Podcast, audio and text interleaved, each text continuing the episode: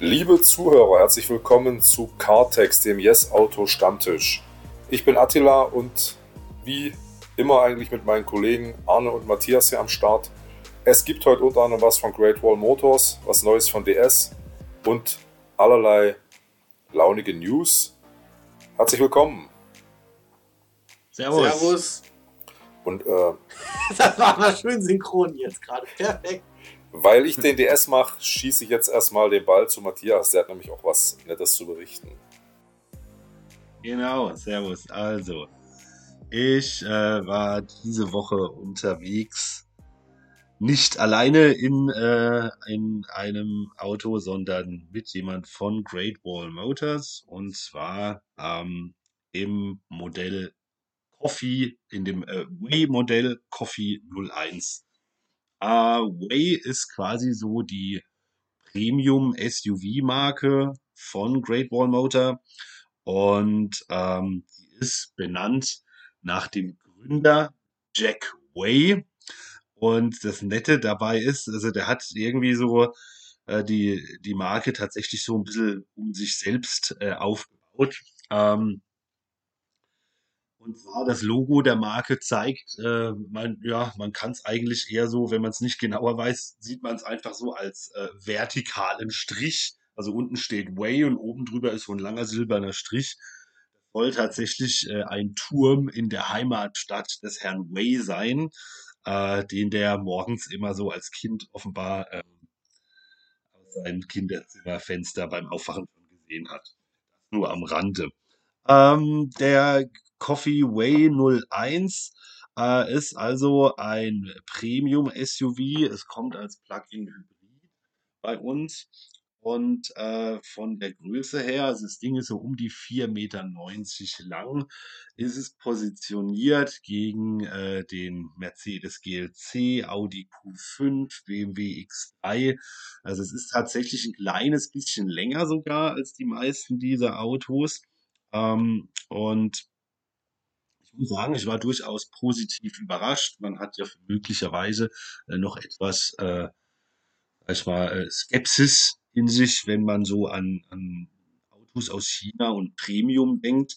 Ähm, die wurden bei mir allerdings durch NIO schon relativ gut äh, beseitigt und was äh, Great Wall hier mit Way, also mit dem Coffee 01 auf die Beine stellt, äh, kann sich also durchaus sehen lassen von außen wie innen. Äh, innen ist wirklich die, ähm, sind, äh, die Verarbeitung ist ziemlich gut, würde ich jetzt einfach mal sagen. Ähm, deutlich über, über dem, was man so aus dem Volumenbereich auf jeden Fall gewohnt ist. Ähm, und wir haben innen auch ein paar, also einfach so sag ich mal, äh, ein paar Dinger, wo man halt merkt, da wollen sie klar mehr bieten, als Audi, BMW und Mercedes bieten. Zum Beispiel ist der, äh, der zentrale Touchscreen deutlich größer als das, was man so aus Ingolstadt und München kennt. Das Ding hat knapp 15 Zoll tatsächlich. Ähm, ist aber, was sage ich jetzt mal, was die Darstellung betrifft, äh, unterscheidet sich nicht so extrem von dem, was man kennt. Was ich aber tatsächlich sehr toll finde, was euch wahrscheinlich auch gefallen wird, haben unter dem zentralen Touchscreen haben sie wie so noch so ein, so ein kleines Touchpanel und das lässt sich bedienen, äh, zumindest für zwei Funktionen, ohne dass man den Blick von der Straße nimmt. Das fand ich sehr gut. Wenn du einfach zwei Finger da drauf legst und bewegst die dann von links nach rechts, äh, für, also bedienst du die Lüftung. Von links nach rechts nimmt die Lüftung eben zu, in sieben Stufen. Und wenn du zwei Finger drauflegst und gehst von oben nach unten, dann kannst du die, äh, bedienst du die Heizung damit quasi.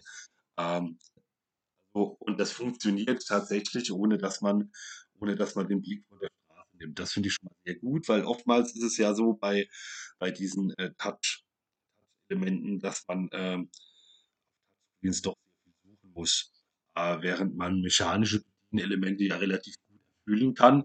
Aber hier, zumindest solange du die Heizung und die Lüftung bedienst, äh, musst du einfach nur dieses Touchpanel treffen. Und das, fand ich auf jeden Fall schon mal relativ cool.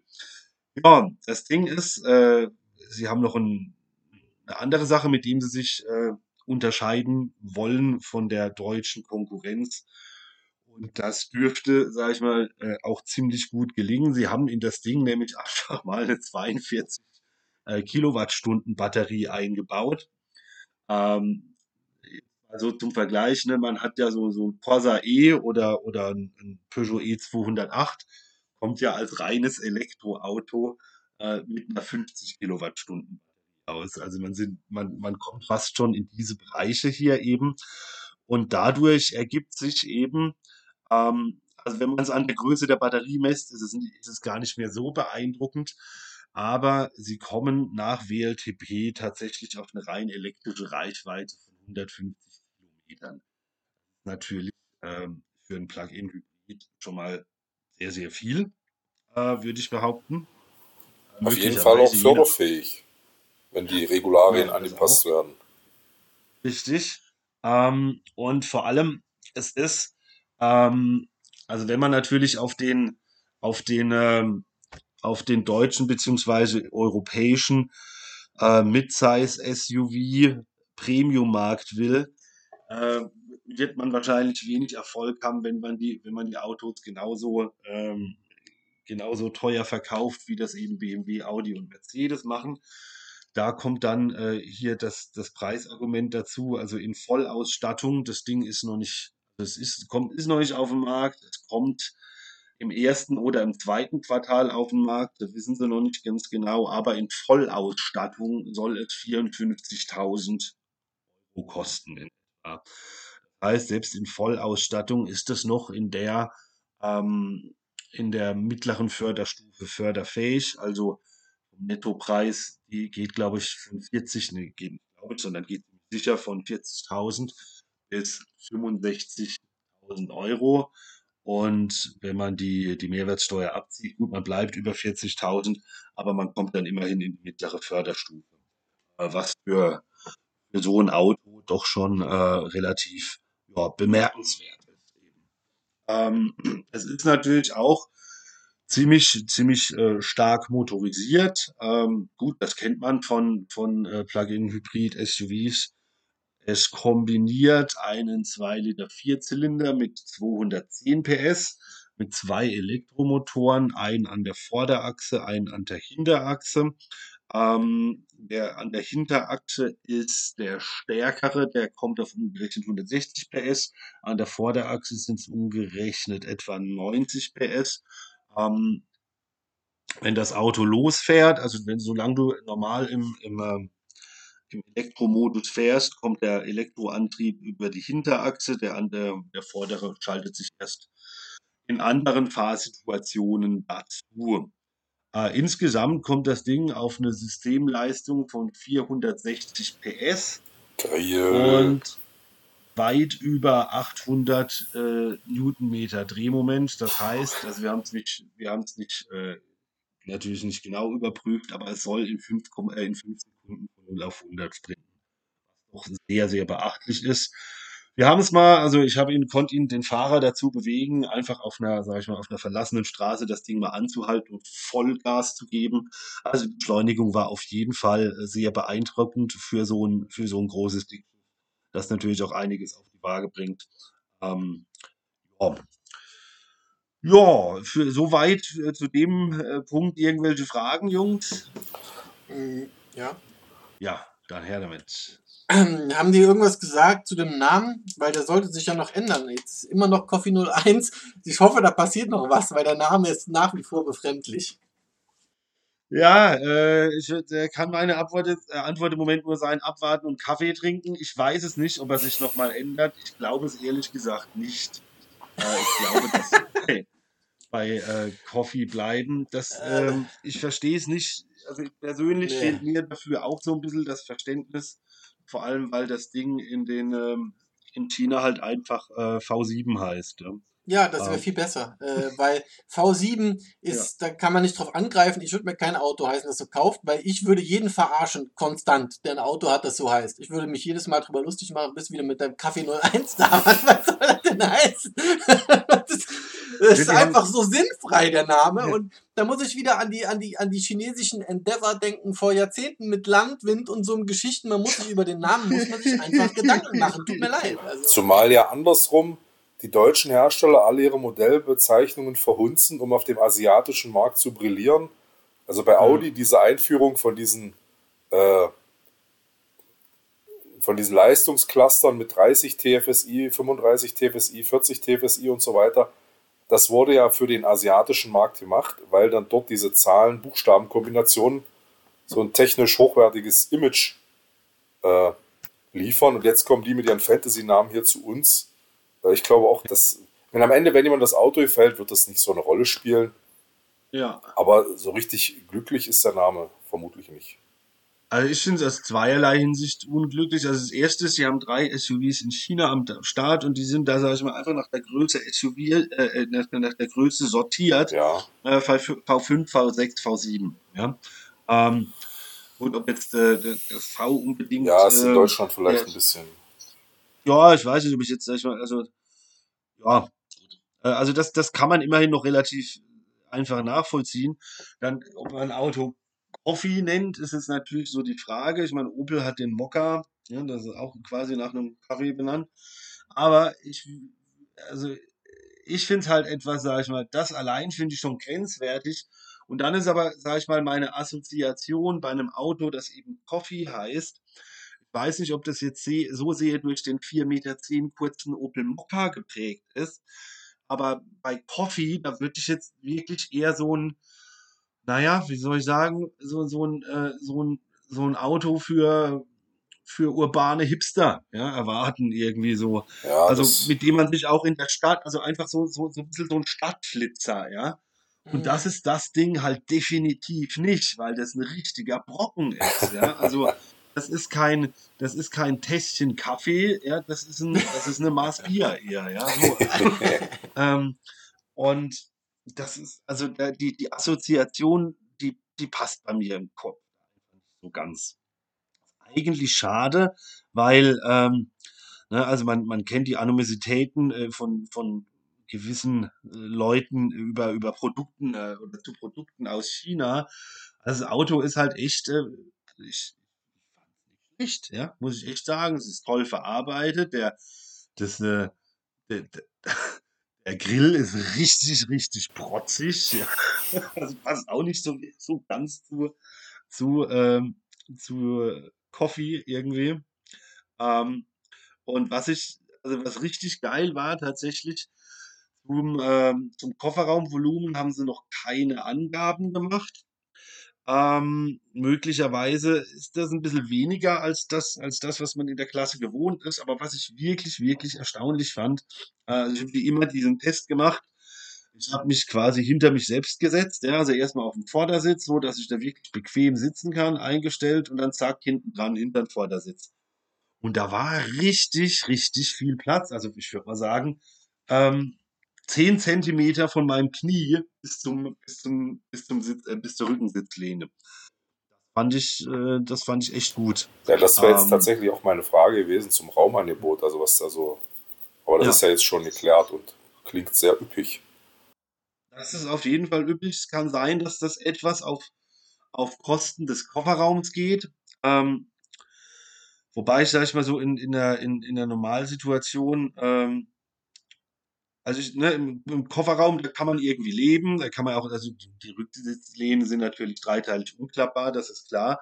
Aber wenn du irgendwie so eine Situation kommst mit so einem großen Auto, dass, dass hinten auf der, äh, auf der, auf der Rücksitzbank einfach kein Erwachsener reinpasst, das finde ich generell mal problematischer als Ja. irgendwie 50, 60 Liter weniger Kofferraum. Ja, würde ich auch. Und zumal dann klappst du eben was um. Also der, Genau. Und da kannst du, also es sind alle drei, alle drei Sitze, beziehungsweise, ja, es ist, der mittlere ist auch kein richtiger Sitz, aber es ist halt, ne, also so im Verhältnis 40, 20, 40 sind die alle einzeln unklappbar. Und äh, da kannst du definitiv also was machen. Ähm, ja, das fand ich sehr gut. Ähm, und was noch erstaunlich war, so dieses, äh, das Instrumentendisplay ist da drin wirklich absolut, also viel kleiner, als man das gewohnt ist. Das zentrale Touchscreen ist deutlich größer, aber das Instrumentendisplay ist deutlich kleiner. Gibt es denn so, Ähm, äh, gibt's denn sowas wie Head-Up-Display oder? ja, das haben sie. Ähm, genau. Also Head-Up-Display hast du mit Augmented Reality und dem ganzen Drum und Dran. Ähm, ich finde das auch nicht weiter schlimm, dass das, äh, dass das äh, Instrumentendisplay klein ist, weil es einfach, ähm, ja, es ist, halt, sag ich mal, sind die Informationen drin, die man braucht. Ähm, aber wenn man, wenn man jetzt, also das Head-Up-Display ist eh mit drin, ähm, und wenn du das hast, äh, Ja. für was, für was brauchst du da noch groß viel Platz, um, um für, die, für die Instrumente jetzt, ähm, ja, Du hast ja das einem Elektroauto eh nicht mehr so spannend sind. mit der Klimasteuerung schon gesagt. Gibt es denn sonst noch irgendwie so was Cooles, was dir aufgefallen ist, wo du sagst, Bam, das hat mich auch noch so weggeflasht oder das finde ich Ja. innovativ oder kreativ? Die 360-Grad-Kamera funktioniert ziemlich gut. Ähm, die kannst du dann auch so, die kannst du dir halt, äh, also die, die, die komplette Umgebung vom Auto halt anzeigen lassen und nicht nur das. Also du hast nicht nur so, es ist im Endeffekt vielleicht eine Spielerei. Also du hast nicht nur diese Draufsicht von oben, die Vogelperspektive, sondern du kannst das halt genau da, wo du auch die, ähm, wo du auch die, äh, die Lüftung oder die Heizung verstellen Mhm. kannst. Da kannst du quasi so drumherum die Perspektive wechseln. Das fand ich Ja. ganz nett. Ähm, ja. Also das, ähm, das würde ich sagen, war so mit, mit Sachen, die, die ich jetzt spektakulär fand oder so. Was definitiv, also nochmal so zusammenzufassen, die rein elektrische Reichweite ist schon beachtlich. Man Ja, muss das ist, natürlich äh, dabei beachten, es ist halt eine, eine riesengroße Batterie drin. Ja? Ähm, und ähm, aber gut, ich meine, wenn man, also ich denke, man kann das Auto als, als Pendler, ähm, der jetzt schon, sag ich mal, nur einen gewissen Weg zur Arbeit hat, vielleicht so dort noch dort sogar eine Lademöglichkeit.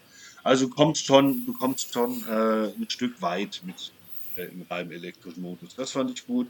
Es ist, äh, es ist sehr viel Platz drin und die Lösung mit der Lüftung mit und, und mit man die bedienen konnte. Auch so, das waren so die, die drei ja, Major Takeaways davon. quasi. Hast du was zur Ladetechnik, zur Lade, Onboard-Ladegeschwindigkeiten? Richtig, richtig. Ähm, an der Schnellladesäule, ähm, da ist es also äh, nicht ganz so, äh, es schafft nur 80 Kilowatt. Ah ja, Ja. okay. Damit soll allerdings ähm, an der Schnellladesäule, sagen sie trotzdem, äh, es soll in etwa einer halben Stunde komplett voll sein. Das bezweifle ich ehrlich gesagt etwas, weil die letzten 80, also ab 80, spätestens ab 80 Prozent lädt es ja dann doch deutlich langsamer. Ähm, und 42 Kilowatt ist halt schon, äh, ja, Kann schon eine Weile dauern. schon eine gewisse Größe. Ähm, ansonsten kann man es natürlich äh, zu Hause äh, mit einer Wallbox mit 5 Kilowatt auch laden. Ähm, da wirst du über Nacht, ähm, Hinkommen, also mit, dürfte über Nacht voll sein. ja, das ist, also mit der Wallbox. Mhm.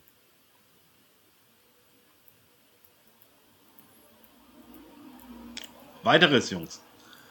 Achso, äh, Radstand, kannst du dazu was sagen? Und Gesamtlänge? Oder? Äh, ja, also die Gesamtlänge, also äh, konkrete, ganz konkrete Angaben habe ich nicht entlocken können. Also der Radstand ist bei 2,90 Meter in etwa, Ja. mehr.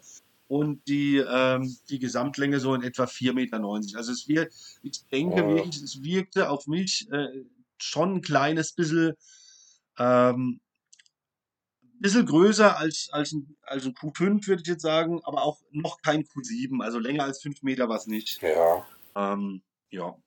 Ja, der wirkt auf jeden Fall, ich habe hab ihn ja auch mal gesehen, wesentlich größer als ein GLC zum Beispiel. Also ganz klar. ja, ich hatte, also er sieht auf jeden Fall sehr wuchtig, sehr üppig aus. Das, Ja. ja, haben wir das mit dem Kaffee dann abgehakt oder? Mhm. Von mir aus, ja. ja. mein Kaffee ist auch leer hier vor mir. Ähm, man quasi direkt weiter. Dann gehen wir jetzt mal von den chinesischen Eroberern zu unseren französischen Nachbarn. Ich bin diese Woche auf einem Fahrtermin, also relativ kurz, den neuen DS4 gefahren. Einmal als Diesel, so ein Stündchen etwa, und dann habe ich nochmal mir einen kurzen Ausflug mit dem äh, Plug-in-Hybrid e-Tense gegönnt. Äh, als erstes Mal, also es war ein sehr witziger Termin. Der war bei einem äh, Koch im Münchner Umland im Haus. Der ist dieser Koch, äh, heißt Otto Koch, auch lustig, war Koch als Otto Koch, Otto Koch ist Koch. Äh, und der Mann ist Sternekoch, das ist natürlich für so einen Banausen wie mich viel zu viel. Und der macht, äh, der empfängt in seinem Haus eben auch, also du kannst dort hingehen und dich von ihm bekochen lassen. Das ist sozusagen sein Business. Und äh, da wurde sozusagen sein Haus dann als Event-Location genutzt und das war auch ein sehr kleiner Termin, waren nicht viele Leute da, nicht viele Redakteure. Das war eine sehr schöne Atmosphäre. Und dann hatte die äh, Pressesprecherin von DS gesagt, naja, äh, wir sind die Premium-Marke, aber Performance, äh, bei uns jetzt nicht um Performance, sondern um Komfort. Und das ist natürlich das, DS hat halt auch nicht die Performance, da können die mit den Premium-Herstellern nicht mithalten. Aber ja. In puncto Verwöhn-Features äh, bietet so DS4. Und essen wie Gott in Frankreich, ne? Echt viel. Ja, wobei, wie gesagt, der, also der, der Koch, Herr Koch, aha, äh, der hat auch in Frankreich gelernt oder viel erzählt über das Essen, das war sehr interessant. Ähm, er hatte unter anderem, ich wusste es nicht, der eine Kollege hat es gleich erkannt, äh, musste jetzt kurz einen Exkurs, aber das fand ich schon interessant. Eine Entenpresse hat er in der Küche. Ja. Könnt ihr euch da was drunter vorstellen? Klingt nicht so angenehm für die Enten. Ne? Naja, es ist wohl in Frankreich. Vielleicht sowas wie so ein, wie so ein Fleischwolf, um Hackfleisch zu machen. es Ente? steht auf zwei massiven Füßen oder vieren, um genau zu sein. Und in der Mitte hast du so eine Trommel, so vielleicht so groß ja. wie so eine äh, Kaffeethermoskanne. Also nicht Aha. so eine transportable, sondern wenn du so eine Kaffeemaschine hast mit so einer ja. Kanne unten drunter, die aber eben so eine Thermoskanne ist, also so eine etwas größere Hauskaffeekanne. Und dann oben drüber ist so ein richtiges Drehrad, womit du eben dann die Presse betätigst, die innerhalb dieses Kaffeekannen großen Objekts halt die Ente quetscht. Und das wird wohl, die Ente wird zubereitet. Ich weiß nicht wie, äh, ihr braten, ihr gart, ihr backen, ist auch völlig egal. Dann wird das Fleisch runtergeschnitten und die Reste von der Ente, die kommen in diese Presse rein und dann wird das alles zerquetscht.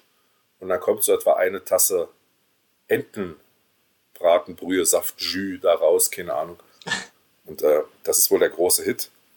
Äh, ja, nur mal so als Exkurs war für mich eigentlich auch eine große Neuerung. Und der, was ich noch krasser fand, war, dass der andere Kollege gleich erkannt hatte, um was es geht. Also auf jeden Fall wurde viel über Essen geredet, das war interessant, aber darum geht es ja nicht, äh, sondern um Komfort und dass es mit Performance nicht so klappt.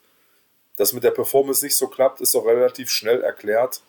Der äh, DS4 ist ja ein PSA-Auto und ist ein Stellantis-Auto und die meisten aktuellen Autos dort entstehen auf der äh, EMP2-Plattform. Moment, jetzt muss ich, ich kann, äh, also EMP steht nicht für Elektrik, sondern für Extended oder, also auf jeden Fall eben noch so eine modulare Plattformbauweise. Und der DS4, genau wie der Opel Astra und der aktuelle Peugeot 308 entstehen auf der Evolution-Plattform. Und da hast du halt aber nur Benziner, einen Diesel und den Hybridantriebsstrang. Das stärkste Fahrzeug hat 225 PS. Naja, da kommst du natürlich nicht, äh, nicht an das ran, was so eine A-Klasse zum Beispiel bringt oder ein A3. Aber wie gesagt, in puncto Komfort war das Auto echt beeindruckend. Es rollt super komfortabel ab, selbst auf 19 und 20 Zoll Rädern.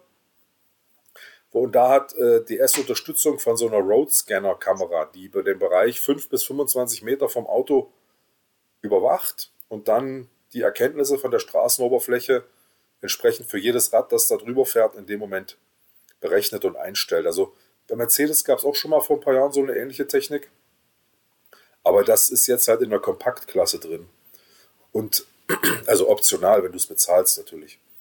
Und es gibt auch, und ich glaube, ich bin nicht gar, ich glaube, es ist das erste Auto in der Kompaktklasse auch mit einer Nachtsichtkamera, wenn du die orderst. Konnten wir jetzt natürlich bei der Ausfahrten, bei den Fahrten tagsüber nicht ausprobieren. Äh, aber das Ding soll wohl auf mehrere hundert Meter Entfernung auch noch kleine Lebewesen wie Kaninchen erkennen. Also äh, klingt auf jeden Fall ganz gut. Konnte eben jetzt tagsüber natürlich nicht irgendwie ausprobiert werden. Ähm, ansonsten ist es eben leise da drin. Wie gesagt, das Fahrwerk ist echt, das hat mich sehr beeindruckt, wie leise das, also nee, wie, wie gut das dämpft, wie leise das abrollt, wie harmonisch das alles vonstatten geht. Du hast tolle Sitze ja. da drin.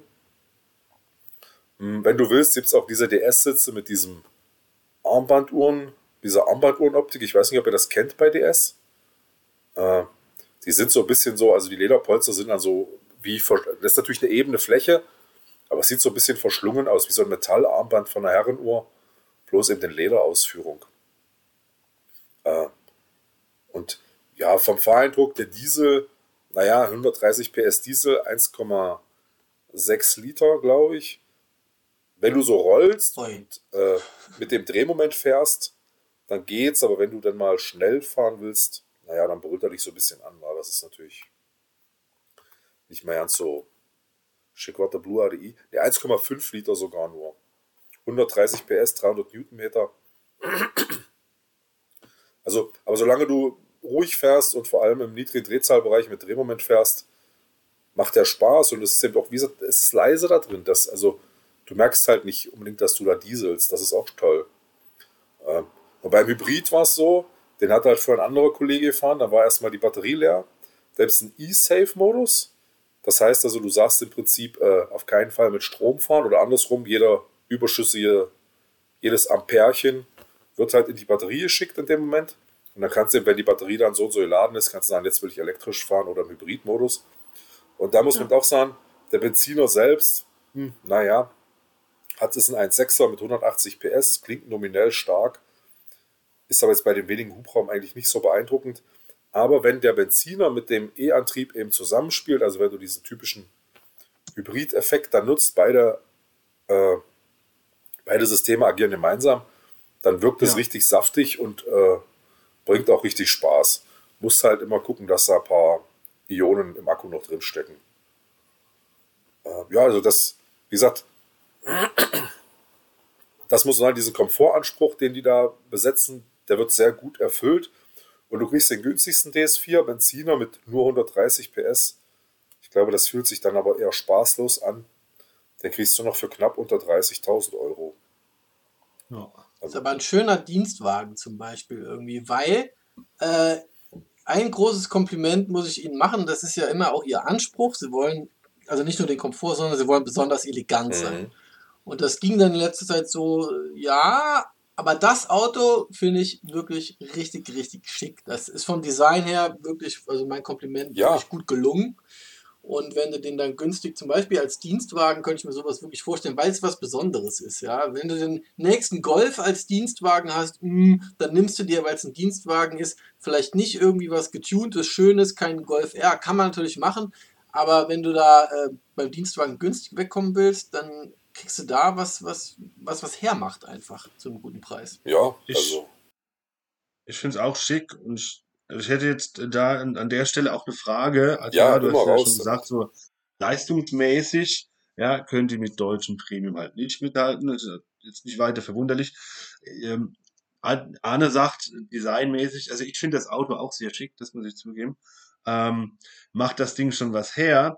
Äh, und der, ne, der Einstiegsbenziner ist noch für 130.000 Euro erhältlich. Jetzt ist aber da an meiner Stelle. 130, Frage, drei, was? Nee. Unter, unter 30. Ach so, ja. ja. Jetzt ist an meiner Stelle, aber für mich da die Frage, das Ding ist nämlich, also die, äh, die Basisversion ist teurer als der 1er BMW, ist teurer als der Audi A3 und ist teurer als die A-Klasse von Mercedes. Also ich glaube, beim Audi A3 sind sogar über 1000 Euro, die er teurer ist. Oder bei der A-Klasse immer noch 600 Euro oder so, die hey. der DS teurer ist. Gibt's denn irgendwas? Jetzt äh, gut, man könnte sagen, das Design ist besser. Äh, gibt's, könntest du irgendwas nennen, wo wo die, sag ich mal, wo man wirklich sagen könnte, das können die genauso gut oder besser als als die Konkurrenz von hierzulande? Ähm, das muss ich, habe ich erstmal jetzt nicht, um dich als Lügner hier zu offenbaren. Ich habe nochmal schnell geguckt. Äh, okay. Äh, bei, also der Audi, der günstiger ist, hat nur 110 PS. Okay, gut. Äh, das habe ich jetzt nicht. Ich habe ich hab, ja. hab hier dieses, äh, kaufe ich mir mal, ist echt äh, Gold wert. Also da wirkt man kompetent. Darf halt bloß niemand sehen, dass man damit arbeitet, war. äh, diesen Autokatalog hier von Automotor und Sport. Ähm, Ja. Aber was für mich persönlich äh, dafür spräche, ähm, halt dieser Individualitätsanspruch, und das habe ich auch, also meinen Artikel habe ich auch genannt, lang lebe der Individualverkehr oder so. Ähm, du, äh, du, du setzt halt wirklich ein Statement, wenn du, wenn du dich dafür entscheidest. Und du wirst halt mit diesen Komfortmerkmalen belohnt, die du teilweise ins Auto reinkaufen musst, okay. Aber äh, du hast eben, wie Arne auch sagt, du hast eben nicht den Golf, du hast nicht den A3. Und äh, wenngleich ich so zugeben müsste, eine A-Klasse funktioniert wahrscheinlich vieles so ein bisschen besser, hat die DS einen anderen Wohlfühlfaktor als eine A-Klasse. Okay. Äh, und auch bei einem Audi A3 oder 1er BMW funktioniert auch alles gut, weil es jetzt hier keiner. Ähm, aber du hast natürlich recht, das ist nur der Einstiegspreis für unter 30.000 Euro. Die zweite Linie, Basismotor, kriegst du noch für unter 30.000 Euro und dann äh, geht es schon mit äh, deutlich über 30.000 Euro weiter. Ja. Der Basisdiesel kostet 32,4 und der Hybrid kostet 38.000 Euro, ist aber förderfähig, kommt also auch so auf 32.000 runter. Ähm, das ist schon eine Hausmarke auf jeden Fall. Und wie gesagt, fahrdynamisch kriegst du nicht das, was die anderen bieten, muss man einfach so sagen. Aber du kriegst einfach ein schönes Gesamtpaket. Ich hatte mir zum Beispiel auch dort einen in der Performance Line angeguckt und der hat dann schwarzes Alcantara im Innenraum. Und das ist äh, eben der Armaturenträger, dann zieht sich über die Türtafeln, auch auf die Mittelkonsole wird es runtergezogen. Schwarzes Alcantara mit roten Nähten. Das sind alles Ja. Geschmacklichkeiten, alles Geschmacklichkeiten. Aber es, ist, es wirkt einfach alles sehr schön. Ja. Ähm, Und du hast zum Beispiel auf der Mittelkonsole, da weiß ich jetzt gerade nicht, ob das ein Extra ist, vor diesem Automatik-Wählhebel so ein kleines Display, wie so ein so 7 Zoll würde ich sagen, vielleicht wie so ein größeres Handy. Und da leuchtet dich so ein, so ein Pixelgrafik an. Und du kannst das programmieren, sechs Ecken kannst du programmieren. Und wenn du von dort, von der Mitte nach links oben wischst, dann kriegst du eben das, was du dahin programmierst. Zum Beispiel äh, Peter anrufen oder Okay. oben rechts machst du hin äh, Navigation, Büro. Und dann setzt du dich rein, ziehst das da hoch, musst es kurz halten. Das war, aber das lernst du ja relativ schnell, wie du es dann, wie es funktioniert. Und das hast du sozusagen Shortcuts. Entschuldigung. Also wie so ein Widget eben, wo du so Shortcuts ablegst. Und du kannst es auch völlig frei gestalten, welche Befehle dort liegen sollen. Ah, das ist cool. Ja, das ist, äh, ich meine, die Lenkung war so ein bisschen taub in der Mitte. Also wenn du so anlenkst, braucht das Auto so eine halbe Sekunde, ehe es hinterher springt. Aber wenn, dir, wenn du dann im Lenken bist, ist es eigentlich auch ausreichend direkt und äh, kannst auch ein bisschen spaßig damit fahren. Also ich, äh, ich war positiv überrascht. Aber es ist natürlich, und das ist auch das, was ich dem Coffee dann, was dem Coffee das Genick brechen könnte, der Deutsche traut sich so wenig. Ich habe es, glaube ich, das ist wahrscheinlich die Aussage, die ich im Podcast am meisten getroffen habe, äh, abgesehen von der Begrüßung. Äh, also das Auto wird nicht so wahnsinnig viele Käufer finden, äh, obwohl gerade jetzt, wenn man, also ich muss vielleicht, ich mir jetzt Peugeot kaufe oder vielleicht ein Citroën, würde ich vielleicht den Aufpreis zahlen und dann DS4 nehmen. Also ich, ich war wirklich positiv überrascht, immer unter dem Komfortanspruch. Also es ist nicht das beste Auto im Segment, aber es hat einfach viel zu bieten. Und was auch noch ganz nett ist, äh, wenn du die entsprechenden Ausstattungen wählst, kriegst du so, so feinste Handwerksarbeiten. Zum Beispiel für die Performance Line. Die hat dann, also das Lenkrad ist dreispeichig, wie man es eigentlich kennt. Und die untere Speiche, die ja so nach unten auf den Bauch zeigt oder den Fußraum, die ist mit einer Einlage aus geschmiedetem Carbon belegt in der Performance Line. Und da muss ich mich jetzt auf DS verlassen, auf die äh, Pressesprecherin. Bisher sind wohl die Handwerksmeister von DS die einzigen, die Carbon schmieden können. Also das galt lange Zeit als unmöglich, weil das Material ja so spröde und hart ist. Ich weiß nun auch nicht ganz genau, was beim Carbon-Schmieden passiert. Wahrscheinlich wird so eine Carbonmatte erhitzt und dann eben geklopft, wie man so schmiedet war. Aber äh, also das ist auf jeden Fall handwerklich ein anspruchsvolles Ding. Dann gibt es eine Ausstattung, da sind die Sitznähte, haben so genähte Perlen. Ich weiß nicht, ob ihr das kennt.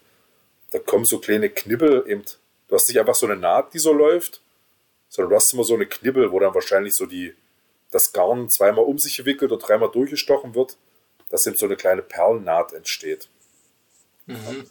Dann gibt es äh, endende Nähte, das ist wohl auch handwerklich sehr anspruchsvoll. Also wenn du eine Naht in eine Fläche reinführst und dann einfach enden lässt, äh, weil das halt am Ende dann vernäht werden muss. Der, der Faden darf ja nicht rausreißen. Das können die wohl auch maschinell mittlerweile fertigen. Das, äh, es gibt ein Kuhnappa-Leder von bayerischen Kühen, die so weit oben weiden, dass sie keinen Stacheldraht brauchen und nicht von Mücken terrorisiert werden. Das heißt also, das Leder ist relativ makellos, wobei das gibt es auch bei anderen Premium-Herstellern. Und dann war noch eine andere Sache, endende Nähte, Knuppel. Nee, das, also jetzt, du kannst ja eben so, so handwerkliches Shishi, das soll ja auch nicht abwertend klingen, aber dir solche Feinheiten da ins Auto holen. Ach, und es gibt so guilloschierte Metalleinlagen. Also guilloschieren ist eine Feingravurkunst.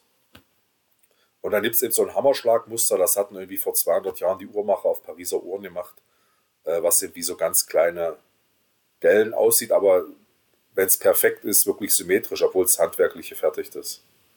Das sind eben solche, das ist völlig unwichtig eigentlich für ein Auto, aber du kannst dir dein Auto eben so ein bisschen so, du kannst dir da so ein Luxusfeeling reinholen und das ist ja dann in diesem Kompaktsegment schon auch ein Alleinstellungsmerkmal. Ja. ja. Also wie gesagt, fahren so lala, gut, komfortabel, entspannt, passt. Ähm, Ob es jetzt der Hybrid sein musste, wie gesagt, der macht nur Laune, wenn, wenn eben Saft im Akku ist, äh, wenn das schön zusammengreifen kann. Aber jetzt den Diesel als äh, langsam, also wenn du jetzt nicht auf der Autobahn immer Anschlag fährst, sondern so vielleicht dir 130, 140, 150 als Reisetempo reicht, kannst du damit solide Langstrecken fahren und dich noch ein bisschen von deinem Auto verwöhnen lassen und an der, dich an der Einzigartigkeit erfreuen, sofern dir das wichtig ist. Ähm, vielleicht auch noch wichtig, die zweite Reihe ist relativ eng. Der Kofferraum ist groß für eine Kompaktklasse, aber es ist ja eben diese Crossover-Bauweise, ist ja schon so ein bisschen bulliger als ein normaler Kompaktwagen, ein bisschen höher, ein bisschen dicker. Ähm, da gehen über 400 Liter in Kofferraum. Und 1250, wenn alles umgeklappt ist. Das ist dann wieder auch bei anderen Kompakten so zu finden. Aber das normale Maß über 400 Liter ist viel. Der Hybrid verliert, äh, ist bei 390, weil er natürlich dann noch das Batteriepack reinkriegen muss. Ja, ich glaube, das, das war es soweit. Also wenn ihr noch Fragen habt, dann bitte. Ich höre im Moment nicht. Ja, nö. Anne vielleicht? Nur, nur interessant, weil ich finde halt irgendwie immer diese Dienstwagensache interessant. Wenn der, der Plug an, also die Einstiegsmotoren, da waren jetzt teilweise die deutschen Premium-Hersteller sogar günstiger, aber dann noch mit weniger PS im Falle vom, was war es, BMW oder ja, was hast du Audi. gesagt? Oder? Wenn ich kann noch mal schnell bei den Audi. anderen gucken, ist ja auch, also die günstigste. Plug-in-Hybride, welche da quasi die, die günstigsten sind unter dem Premium, die deutschen gegen den DS. Also habe ich jetzt zum Beispiel die A-Klasse hier als 250e, Systemleistung 218 PS, also ein paar PS weniger, 37.800 Euro, also 100 Euro günstiger.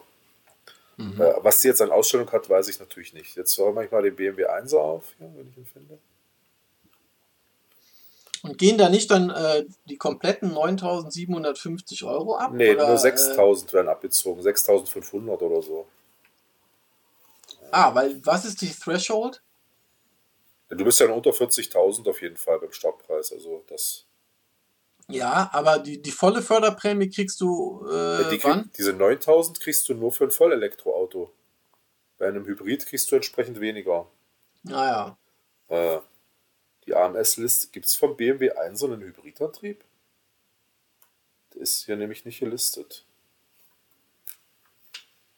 Hm. Aber vom 2er gibt es einen Hybridantrieb, aber der ist ja eigentlich nicht zu vergleichen. Ja. Mhm. Dann gucken wir doch schnell bei Audi rein. Audi A1, ne, Audi A3, Entschuldigung. Ja. Und den gibt es mit Systemleistung 204 PS für 38 für 38.500 oder mit 245 PS Systemleistung, also 20 PS mehr, dann rund 41.500. Also der ist dann schon spürbar teuer an der Basis. Wie gesagt, ohne Ausstattungsbewertung jetzt, das können wir jetzt nicht auf die Schnelle machen. Ja, aber ja, es ist am Ende so der Bereich halt schon irgendwie ähnlich, war. Ja. Klar, du, du kannst ja nicht das Auto viel billiger machen, das geht nicht, das ist unwirtschaftlich. Und viel teurer kannst du es auch nicht machen, weil dann natürlich in Deutschland speziell wieder gesagt wird, kaufe ich die Marke, die ich kenne, die, äh, die nicht so aufregend ist vielleicht, aber zumindest traditionell. Naja. Und ich finde es, also ich finde es gut nochmal auch, dass es noch einen Diesel gibt. Aber klar, äh, die haben jetzt die Aggregate da noch und die werden jetzt noch verbraucht. Und in den nächsten Jahren ist aber auch schon klar, auch bei DS, äh, man will, ich glaube, 2025 keine reinen Verbrenner mehr im Programm haben, also nur noch dann hybridisierte Fahrzeuge und dann irgendwann natürlich auch wahrscheinlich elektrisch werden, rein elektrisch, aber da haben sie noch nichts zu gesagt. Aber äh, hybridisiert oder elektrifiziert würde ja auch Mild-Hybride mit einschließen schon dann, oder? Aus meiner Sicht persönlich eigentlich nicht, weil ich finde, Mild-Hybrid ist totaler Nonsens, aber. Äh, ja, weil sie es jetzt noch nicht drin haben. Der Diesel da aktuell hat keine Mild-Hybrid. Nee, nee, das ist einfach ein ganz normaler, mhm. brabbeliger Diesel. Aber wie gesagt, also ja. die wollen eben, was ich sage, der Diesel wird irgendwann vielleicht dann eher rausfliegen, als dass sie da noch viel Aufwand betreiben. Das ist nun einfach, ja. bei dem großen Konzern, die Motoren findest du ja im Astra, bei Citroën in verschiedenen Modellen, bei Peugeot in verschiedenen Modellen. Das liegt halt sicherlich noch irgendwo auf dem Block, so also 10.000 Dieselmotorblöcke, liegt da irgendwo auf einer Palette und wenn die weg sind, dann wird das eben abgehakt. Also so stelle ich mir das vor. Es ist jetzt kein Insiderwissen, sondern eher eine Vermutung, aber. Hm, ja. Gut, dann würde ich sagen, wenn keiner mehr was zum DS wissen will, äh, dann geht's jetzt zu Arne. Zu den News der Woche. Ja, genau. Mhm. Gut. Ich fange mal an mit, äh, was ich besonders äh, wichtig fand. Und zwar ist der Umweltbonus, also die Innovationsprämie, verlängert worden. Das hat äh, Robert Habeck so auch bekannt gegeben, unser neuer Wirtschafts- und Klimaschutzminister. ähm, das heißt also, alle, die jetzt gerade noch überlegen, äh, soll ich mir ein E-Auto kaufen und welches? Und da am Recherchieren sind, können erstmal ein bisschen relaxen und vielleicht besser mal noch 1, 2, 3 äh, Testfahrten machen und müssen jetzt nicht irgendwie schleunigst noch äh, das E-Auto kaufen, ähm, weil das eben noch bis Ende 2022 verlängert wird. Und ab dann soll es ein bisschen neu strukturiert werden. Es hieß ja im äh, Koalitionsvertrag, dass dann, oder im Koalitionsvertrag hieß es noch mittelfristig, jetzt wissen wir ab 2023, sollen nur noch die Autos gefördert werden, die wortwörtlich nachweislich einen positiven Klimaschutzeffekt haben. Äh, da ist schon klar, dass das wohl dann über die elektrische Mindestreichweite definiert wird, wo da aber dann die Grenzwerte hinfallen, das ist noch nicht bekannt aktuell. Okay. Aber fürs nächste Jahr bleibt es halt noch äh, so, wie es ist. Wir wissen ja, dass es da diese Erhöhung gibt. Matze, weißt du es auswendig?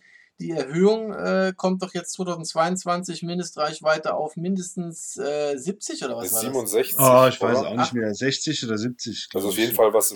Also es war auch wieder so ein krummer Wert, würde ich sagen. 64. Ich glaube, es war 60. Oder 6 auf jeden Fall. Weil ich hatte ja den, den Arteon und der kommt, glaube ich, da kam der Shooting Break oder sowas auf so eine elektrische Reichweite von 57, 58 oder so. Ist halt kritisch, ist halt ganz knapp drunter. Ja, ich glaube, es war 60. Aber ja, gut. Ähm, das war das. Äh, erinnert ihr euch bestimmt noch, letzte Woche haben wir über das äh, Testdebakel beim NCAP Crash Test von der Renault Zoe gesprochen. Ja. Ja. Und da war ja dann die Frage, ob die da was machen, ob die sich dazu äußern. Ähm, ich war mir nicht so sicher. Matze meinte, machen die bestimmt. Und es gab jetzt keine direkte Äußerung, aber ähm, was war es? Ich glaube, die Automobilwoche, wir rausgefunden haben, ja genau, ähm, dass äh, da jetzt was passiert, dass Renault nachbessert. Und zwar, es gibt ja für die Zoe einen Notbremsassistenten, der ist aber optional. Das heißt, äh, der ist aufpreispflichtig und gehört nicht zur Serienausstattung aktuell. Äh, der soll wohl dann aber laut Informationen der, äh, der Automobilwoche ab Frühjahr serienmäßig werden.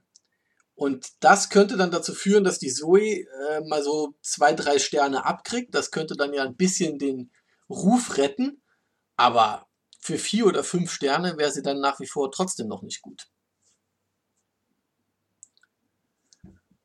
Allerdings ist das das Einzige, was man jetzt anscheinend weiß, dass sie da machen. Äh, wir hatten ja da drüber gesprochen, dass da einen Airbag gab, der dann mit dem Facelift quasi verschlechtert wurde, weil er vorher Kopf und Oberkörper geschützt hat und dann nach dem Facelift nur noch den Oberkörper. Da weiß man, hat man jetzt aber noch nichts gehört, dass da irgendwas passiert. Und die ersten Folgen sind halt auch schon gekommen. Der ADAC ist ja so Vertriebspartner von Renault, da kann man irgendwie äh, sich die äh, Zoe leasen. Und das hat wohl auch für ordentlich Absatz gesorgt äh, für Renault. Irgendwie 7000 Leasingverträge seit 2018 über den ADAC. Und der ADAC hat aber erstmal die Zusammenarbeit da, also mit der Zoe, pausiert. Das steht aktuell dann irgendwie, ist bald wieder da, aber ist jetzt erstmal nicht mehr zu haben beim ADAC. Naja, das ADAC muss ja immer auf sein Image achten, weil da gab es ja mal so einen Vorfall. Aber äh, klar, wenn das Auto nicht sicher ist, also ich glaube auch, das ist was, was bei den Leuten einfach ankommt, da musst du halt reagieren. Ja. Ja, ich, ich, sie weiß ich nicht, ob sie eine Stellungnahme machen müssen, aber ich finde, also das mit dem Notbremsassistenten, das ist einfach nur eine kleine Änderung in der Preisliste und das war's. Und äh, ansonsten passiert da erstmal nichts, aber es wäre wünschenswert. Aber natürlich ist es nach dem Entwicklungszyklus jetzt schwer, jetzt wirklich an der Struktur vom Auto äh, was zu ändern. Aber das würde man ihnen wahrscheinlich wenigstens hoch anrechnen, wenn sie da bei dem Airbag nachrüsten und sagen, okay, das machen wir und vorher verkaufen wir nicht mehr. Aber da hat man bisher noch nichts gehört, dass sie da wirklich was ändern wollen, außer als an der Preisliste zu sagen, okay, das machen wir dann jetzt serienmäßig. Ja. Naja.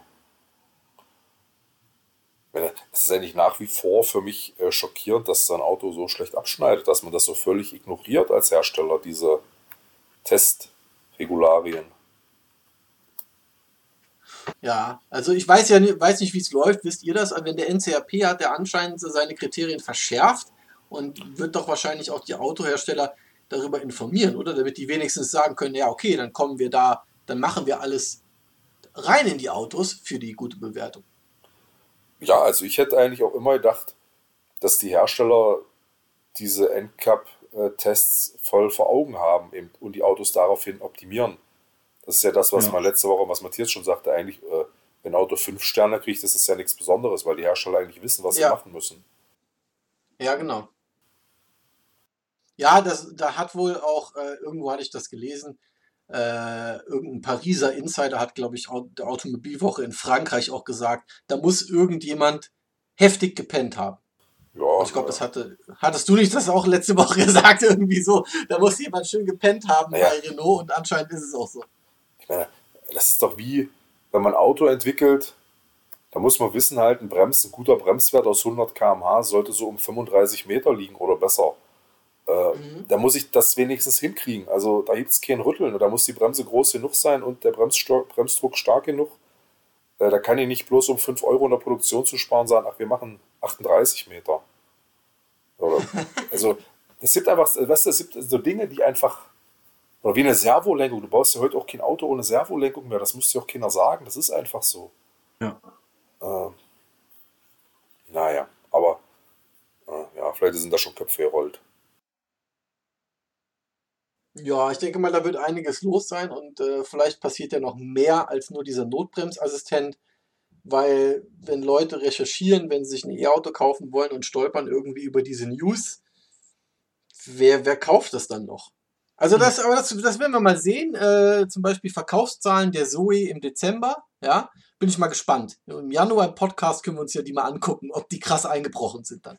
Ja, das äh, müsste man sehen. Oder, oder auch wer, sag ich ja eh so die Frage, nur mit dem Wiederverkaufswert von Elektroautos. Ja, das auch. Wer kauft den noch als Gebrauchten jetzt? Ja. Mhm. Ja. Ja, gut. Äh, sollen wir zum nächsten Thema? Ja, danke. Yes, please. Ähm, und zwar kam jetzt raus, dass BMW auf der, wie heißt das Ding? Consumer Electronics, äh, wofür steht das S? Show bestimmt. Achso, ja. Show. Dankeschön. Ja, gerne. Auf der Elektronikmesse CES in Las Vegas am 5. Januar äh, startet die. BMW wird da äh, am Start sein, ja, äh, mit großer Präsenz wohl auch. Und Ja, äh. Roadshow und EV Globe, diese beiden Online-Magazine, haben äh, vereinigt berichtet, dass äh, man dort dann erstmals den iX M60, also das erste rein elektrische Fahrzeug der BMW M GmbH, zu sehen bekommt. Weltpremiere. Mhm. Okay. Äh, Das, das, das kann gut sein, weil es gibt, also es ist äh, mit Abstand die wichtigste Messe für die, also aus Autoherstellerperspektive mittlerweile nichts, dem die auch nur annähernd so viel, also keine Zentralveranstaltung, der die auch nur annähernd so viel Bedeutung schenken wie der CES. mhm. IAA war mal. Tja. Und dann NIAS, Ja, North American International Auto Show. Gut, die ist ja, die ist ja komplett ausgeblutet. Aber CES, da sind sie nach wie vor am Start alle. Da legen sie großen Wert drauf. Ähm, also das Fahrzeug basiert auf dem iX X-Track 50, den es schon gibt. Der hat schon 523 PS und äh, 756 äh, Newtonmeter maximales Drehmoment. Und beim äh, M60 werden es dann wohl über 600 PS werden. Äh, und noch zwei Sachen wurden genannt, die sie da vorstellen wollen. Es soll im iX M60 ein Hightech-Kinosystem gezeigt werden.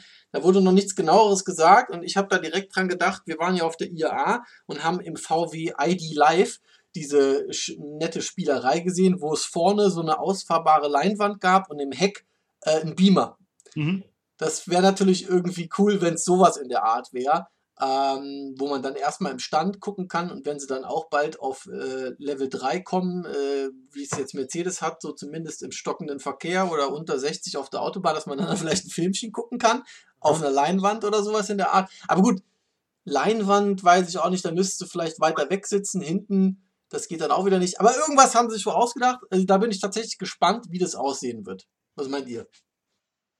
Also es ist immer, ähm, und auf der CES kommen die immer mit irgendwelchen abgefahrenen Sachen um die Ecke. Ähm, äh, ja, man darf da wirklich gespannt sein. Es ist oftmals finde ich, die Sachen so abgefahren, dass man sich die, äh, äh, dass man sich manchmal fragt, brauche ich das wirklich? Ähm, aber ich sag mal so, ein, ein gewisser Aha-Moment ist bei, bei vielem garantiert, was sie dort präsentieren. Ähm, ja. Die Frage ist halt, Ja. was es dann auch wirklich in den Markt schafft, war, oder wie viel Mut ja auch Ja. der Hersteller hat. Ich meine, wenn man jetzt mal die IAA nochmal bemüht, die klassische, oder auch Genfer Autosalon, wie lange da schon Autos ohne B-Säule gezeigt wurden, mit so weit öffnenden Türen und bequemem Einstieg und so. Äh, gibt es halt bisher fast nicht. Es hat mal diesen Ford B-Max, war, der hatte keine B-Säule.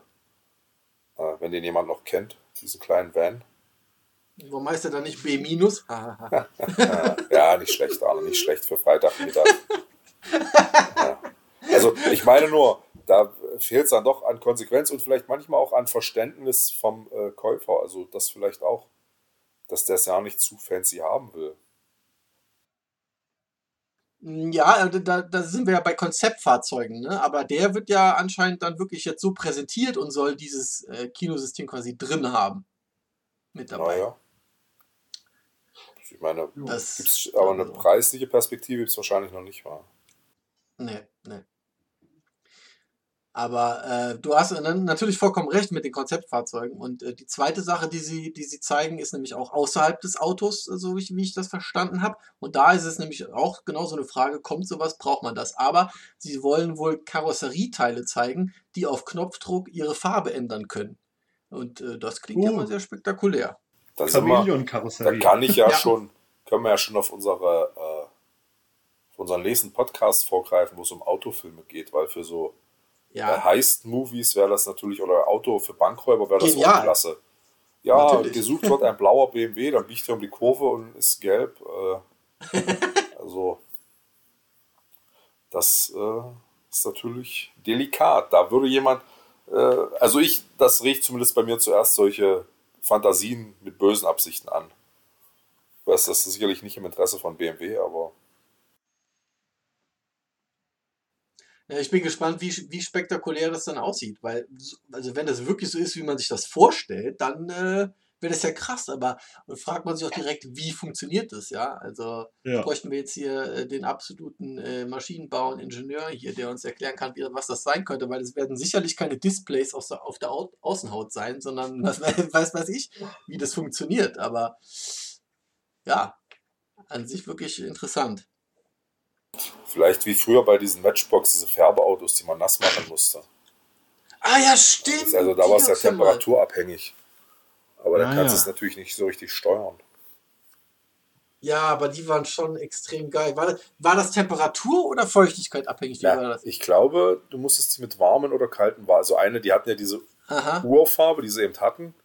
Und dann, wenn du warmes Wasser drüber gemacht hast, haben die sich verändert. Und also ich dachte, das war, das Wasser war nur das Medium, weil du Wasser schneller erwärmen kannst als Luft. Also äh, es ging eher um die Temperatur. Mhm. Ja. Lassen wir uns überraschen. Aber haben sie denn, also da gibt es außer, dass die die Farbe ändern, gibt es keine weiteren Details, oder? Ähm, nee. Ah ja, okay. Wie, wie genau das gemacht wird, äh, war da noch nicht gesagt. Soll doch auch alles eine Überraschung sein, Attila. Naja. Man teasert es nur an, dass es super geil klingt und ähm, Ja, ich meine, ich finde, das ist gelungen. Ich finde beides, beides ziemlich spannend, wie sie ein Kinosystem machen und das, ja. Ja, ich meine, darum geht es ja auch bei den Messen. Das ist ja auch immer das, äh, was ich sage, die IAA wäre sicherlich nicht tot oder auch die anderen Messen, wenn die Hersteller mit Neuigkeiten dahin kommen würden.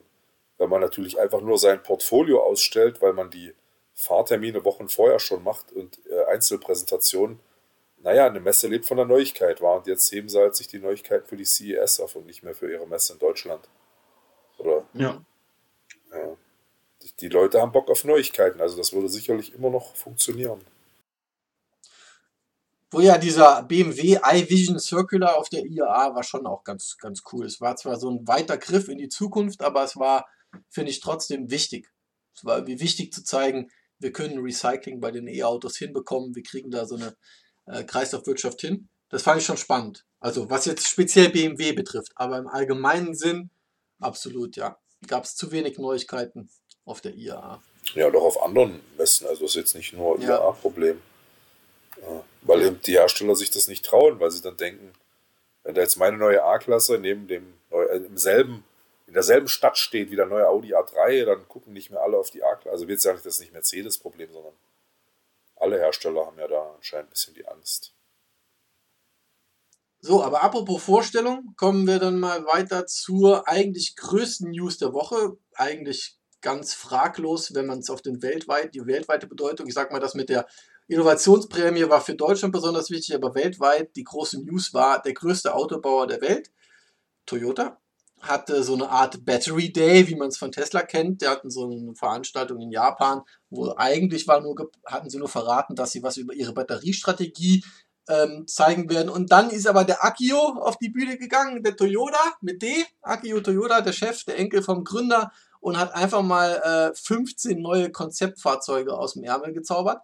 Ähm, und nicht nur, dass man 15 Konzepte zeigt, okay, okay, aber die sind alle sehr, wirken alle sehr marktreif, wirken alle sehr nah dran an Autos, die entweder sofort Geld bringen können, so kleine Crossover äh, SUVs und sowas, oder Kompakt Crossover meinte ich, ähm, oder, also entweder das oder angelehnt an Toyota-Modelle, die es schon gibt oder mal gab. Also in, zum Beispiel gab es da einen rein elektrischen Geländewagen, der sehr, sehr nah dran kam an den FJ Cruiser, der in den USA sehr, sehr beliebt ist. Es gab Nutzfahrzeuge, es gab einen Pickup zu sehen, es gab einen großen Bruder des ersten äh, ähm, E-Autos von Toyota zu sehen. Das hat, oh mein Gott, dieser Name, BZ4X, oder? B, B, BZ4X, glaube ich. Ja.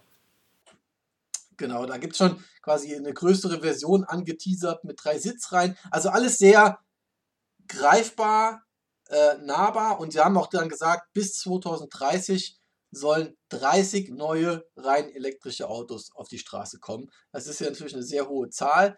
Äh, um das zu schaffen, haben sie dann nochmal gleich ihre Ausgaben in Sachen Batterieentwicklung fast vervierfacht von 3,9 Milliarden Euro, also ich habe es schon mal umgerechnet von den Yen, 3, knapp 4 äh, Milliarden Euro auf 15,5 Milliarden Euro und die Verkaufsziele haben sie auch deutlich nach oben geschraubt bis 2030. Da wollten sie mal 2 Millionen E-Autos verkaufen, jetzt sagen sie 3,5 Millionen. Das ist natürlich so eine Reaktion auf die ganze Kritik, die äh, Toyota in letzter Zeit entgegengebracht wurde, dass sie bei den E-Autos einfach zu spät dran sind, das verschlafen haben und ja, jetzt haben sie mit einem dicken Knall reagiert, kann man sagen. Hast du denn irgendwie was äh, entdeckt, wo du sagst, das wäre, also ist denn klar, was auf welche Märkte kommt oder wie, also wie viel davon wirklich kommt oder, oder, also ist das einfach nur so eine riesige Latte an Showcars? Ja, das, das schon, aber du siehst halt, dass die nicht wie sonst manche Konzeptfahrzeuge irgendwie zehn Jahre in die Zukunft gucken oder irgendwelche Sachen implementiert haben, wie du gerade gesagt hast, fehlende B-Säule, was weiß ich, äh, Schwingtüren da, Tritrad, Trolala, Spielereien. Nein, die sehen alle sehr, sehr real aus. Da gibt's einen, der sieht aus wie Jahrescross in rein elektrisch. Wie gesagt, einer ist nah dran am Hilux oder Toyota Tundra, ein Pickup. Und du denkst dir bei all diesen Dingern, vielleicht außer die Nutzfahrzeuge, die Nutzfahrzeuge sehen schon ganz schön abgespaced aus. Alle anderen, sage ich mir, wenn die jetzt schon so auf der Straße rumfahren würden, würde ich sofort sagen, ja, wieso auch nicht. Ja. Die sind sehr nah an der Realität dran. 30 Fahrzeuge bis 2030 ist ja auch eben, das sind in den nächsten neun Jahren 30 neue Modelle, ist ja eine ziemlich hohe Taktrate, würde ich sagen. Äh, dann, wie gesagt, ein Auto ist nah dran an dem Auto, was sie gerade gebracht haben, nur eine mhm. größere Version davon. Mhm. Ähm, und dann einer davon war, glaube ich, der RZ. Moment, wie heißt das Ding ganz genau? Lexus RX. Der wurde auch schon gezeigt. Der kommt 2022 definitiv als Lexus. Ja. Lexus RX, der erste reine Stromer von Lexus. Der stand da auch. Ähm, der BZ4X wurde da auch nochmal gezeigt und der war der einzige, der normale durchsichtige Fenster hatte. Alle anderen Konzeptfahrzeuge hatten die Scheiben voll getönt, weil sie da anscheinend die Innenräume halt noch nicht fertig ja, haben, um die zu zeigen. Ähm, ein, ein Auto, das mir besonders aufgefallen ist, ähm, ist, da stand einer, wo man gesehen hat, aha, das ist ein Mittelmotor-Sportwagen. Ja. Und äh, da verdichten sich in letzter Zeit immer wieder die Gerüchte, die wollen nicht abreißen, dass der MR2 zurückkommt. Ähm, da gab es im Oktober Meldungen, dass äh, da Toyota an Lotus und Porsche herangetreten ist für eine Partnerschaft, weil wir kennen es von, von der Supra, der neuen. Da haben sie mhm. ja mit BMW zusammengearbeitet, teilt sich ja viele Teile mit dem Z4. Und äh, dass sie da jetzt auch wieder einen Entwicklungspartner gesucht haben für den MR2. Ähm, und jetzt gab es ein neues Gerücht. Beide Male waren es japanische Magazine, die das äh, wissen wollten. Jetzt die neue Meldung von dieser Woche ist, dass Toyota das Auto quasi in-house entwickelt mit Daihatsu und nicht ganz in-house mit Suzuki. Daihatsu ist seit 2016 komplette Toyota-Tochter. Mhm. Das wäre quasi in-house. Und Suzuki, da machen sie ja schon mit denen dieses Batch Engineering zusammen. Der Suzuki Sways ist ja ein quasi umgebatchter Toyota Corolla ähm, Sports Tourer. Ja. Ähm, und äh, der ähm, A-Cross ist ein umgebatchter RAV4 und außerdem besitzt Toyota 1% Anteil an Suzuki. Die sind also einfach etwas verbandelt. Das klingt so, als ob sie vielleicht außen keinen zufriedenstellenden Partner gefunden haben und machen es jetzt in-house, aber auf der anderen Seite ist es ein bisschen verwunderlich, weil bei Sportwagen denke ich jetzt nicht gerade an Daihatsu oder Suzuki normalerweise.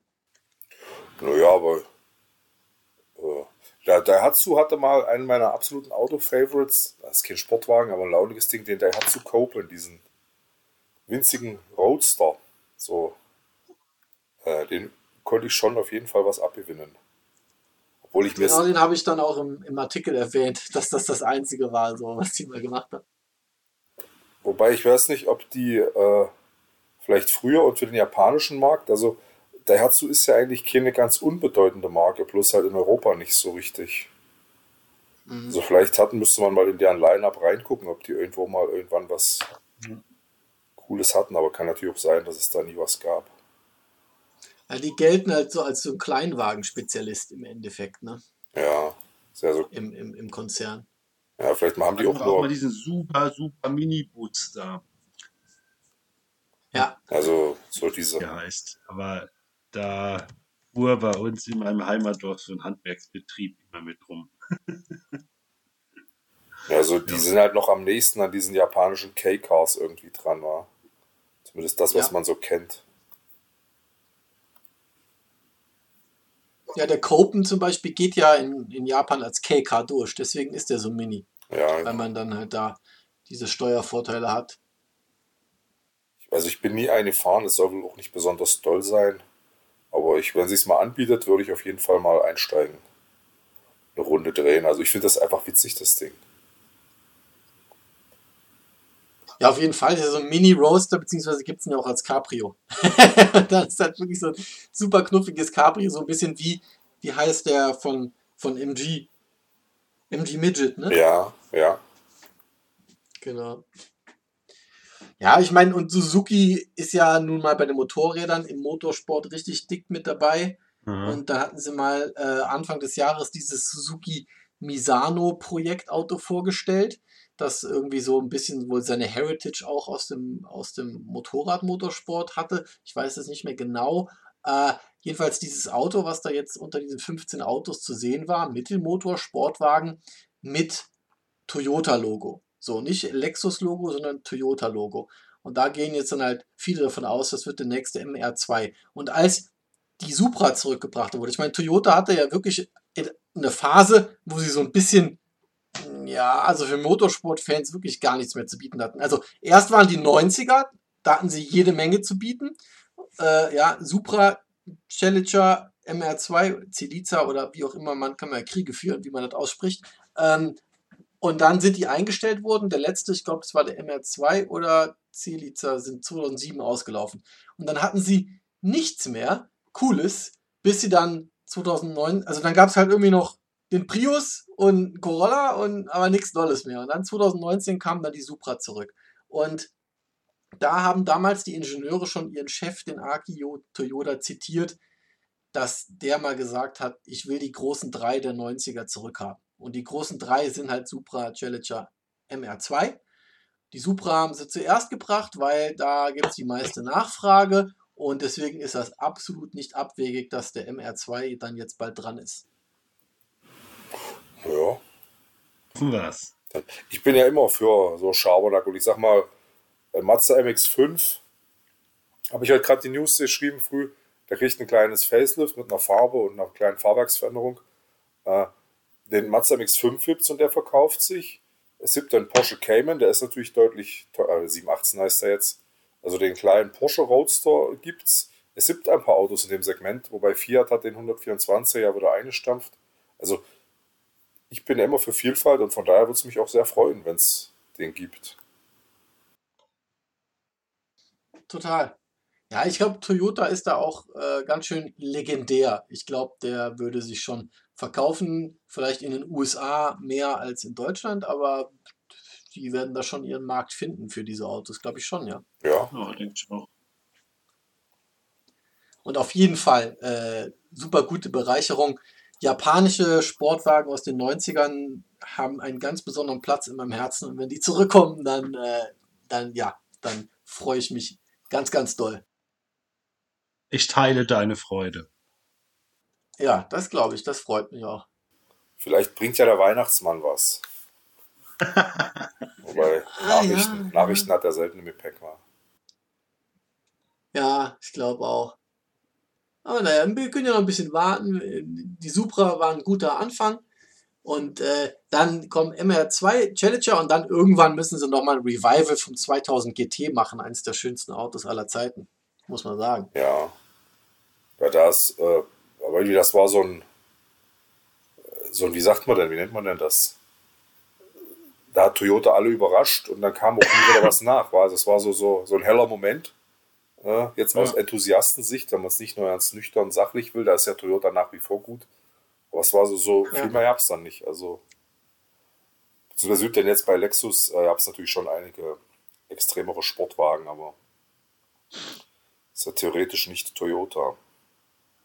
Ja, da hieß aber auch, dass ein Elektroauto für Lexus kommen soll im Spirit des LFA, was dich bestimmt sehr freut, weil du das Auto, glaube ich, ganz schön gut findest. Ja. Jeder, der auf Sound steht, findet dieses Auto gut. Das, äh, das ist natürlich dann wieder das, wenn man da dieses Erbe antritt mit einem E-Auto, äh, ist wieder schwierig. Da, also, da bin ich wieder sehr skeptisch. Aber es geht wahrscheinlich auch um die, äh, das fahrdynamische Vermögen, das der LFA ja auch hat. Ja.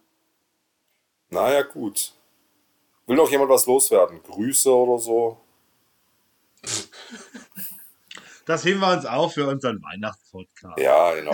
Oh ja, da können Kann wir auch schon ankündigen. Eine kleine Grußliste anfertigen. Ich, ich habe ich hab da tatsächlich noch so, ein- so einen Schmankerl, aber das machen wir dann einfach dann. Vergiss es, vergiss es nicht.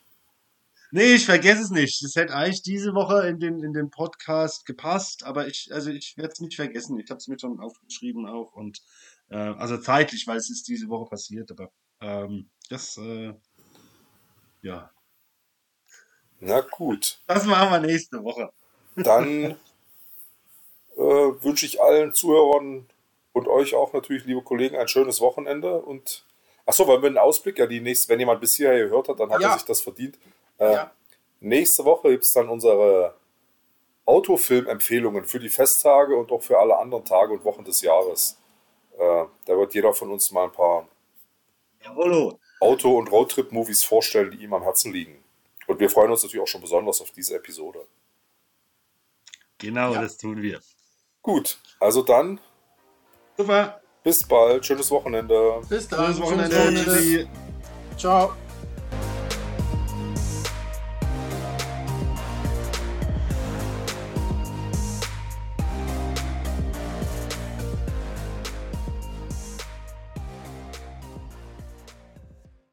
Vielen Dank fürs Zuhören beim Yes Auto Podcast. Wenn es euch gefallen hat, lasst uns gerne ein Review da. Und wenn ihr mehr von uns lesen, sehen oder hören wollt, dann schaut gerne mal auf yesauto.de vorbei oder auf unserem YouTube-Channel. Bis dahin, macht's gut.